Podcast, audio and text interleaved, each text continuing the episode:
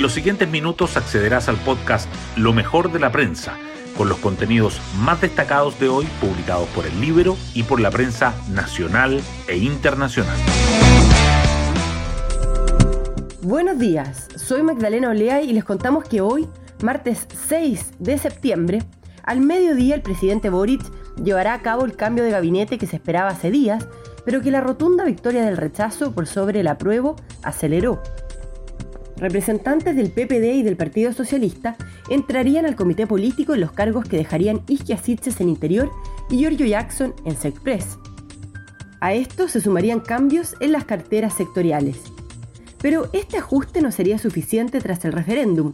No solo se debería cambiar personas, sino que también énfasis programáticos. Hoy en el Libero, Pepe Out señala, tanto más masivo sea el cambio de gabinete, mejor. Las portadas del día. La definición es post-plebiscito acapara las primeras páginas. El Mercurio dice que el presidente Boric realizará hoy el cambio de gabinete y se reforzaría la presencia del socialismo democrático dentro del comité político. La tercera agrega que Boric interviene en el equipo político y que Marcel compromete mayor diálogo para sus reformas. El Mercurio también destaca las declaraciones del ministro Marcel, quien prevé una menor incertidumbre.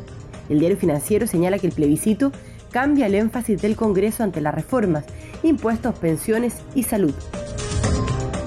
El Mercurio destaca además que el Congreso busca diálogo para un acuerdo, pese a las dudas en el oficialismo y en la oposición.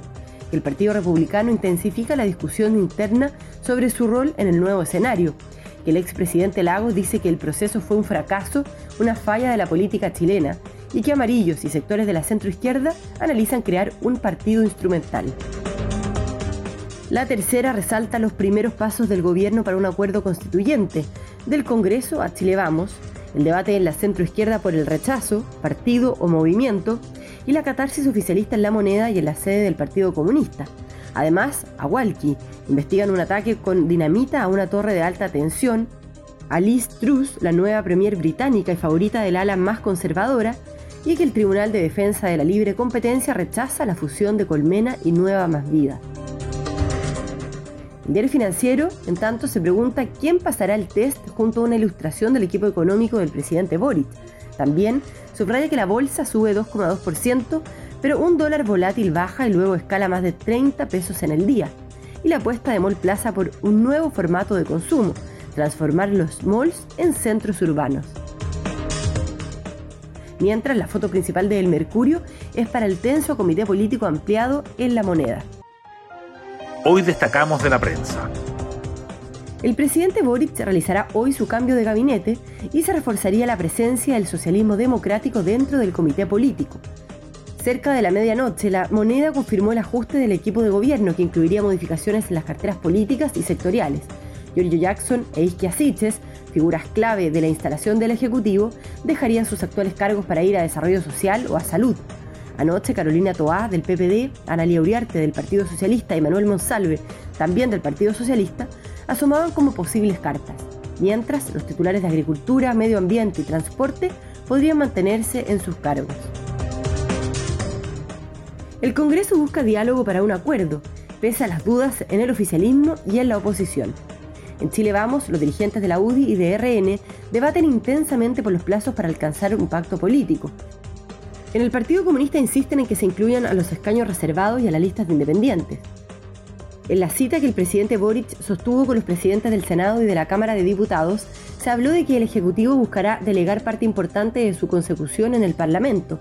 Mañana a las 17 horas se reunirá con los presidentes de los partidos de casi todo el arco político, pero Republicanos se restó ya que debaten cómo ser parte de los acuerdos. El ministro Marcel prevé una menor incertidumbre y compromete mayor diálogo para sus reformas. Los titulares de Hacienda, Economía y Trabajo se reunieron ayer con los gremios. En cuanto a la reforma de pensiones, anticipan ajustes en contenidos y demandan un amplio acuerdo. Sobre la reforma tributaria, advierten que es inviable que siga tal como está y plantean cambios pro inversión. En lo que respecta a la reforma del sistema de salud, los expertos afirman que el gobierno debe modificar el proyecto y buscar consensos.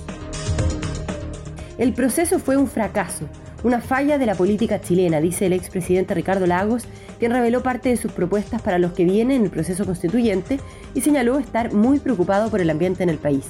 Añadió que el domingo también se estaba votando un juicio político sobre el gobierno y un juicio político sobre el mandatario Gabriel Boric. El presidente se la jugó por una opción, no vamos a decir que salió fortalecido, dijo. Otras noticias. El día después de la derrota llegó con una catarsis oficialista en la moneda y en la sede del Partido Comunista. Una de las grandes preocupaciones de la moneda y del propio presidente Boric es contener las recriminaciones entre las dos coaliciones que conforman su gobierno, que no hayan roques de Jackson y de Siches y que no se considere a los ex convencionales son parte de las exigencias que busca plantear el socialismo democrático. Los amarillos y sectores de centro izquierda analizan crear un partido instrumental. La posibilidad excluye a los militantes de la democracia cristiana, quienes ya han señalado que buscarán dar la pelea en la interna del partido. Cristian Barken indica que este resultado es un llamado de atención a aquellos que se embriagaron con un fervor revolucionario. El presidente de la UDI, Javier Macaya, asoma como el nuevo cabeza de serie en la derecha para un acuerdo constitucional. En los últimos meses ha logrado cultivar un liderazgo que es mirado de cerca por el oficialismo y por la oposición. En él ven, dicen distintos personeros políticos, a uno de los principales interlocutores de Chile Vamos de cara a un pacto para elaborar una nueva Carta Magna, lo que a su vez tensiona a Renovación Nacional. En las comunas con alta población mapuche, los sufragios a favor del rechazo superan el promedio nacional, y el vuelco electoral revela que la región de Valparaíso no es un rehén del octubrismo, resaltan los analistas.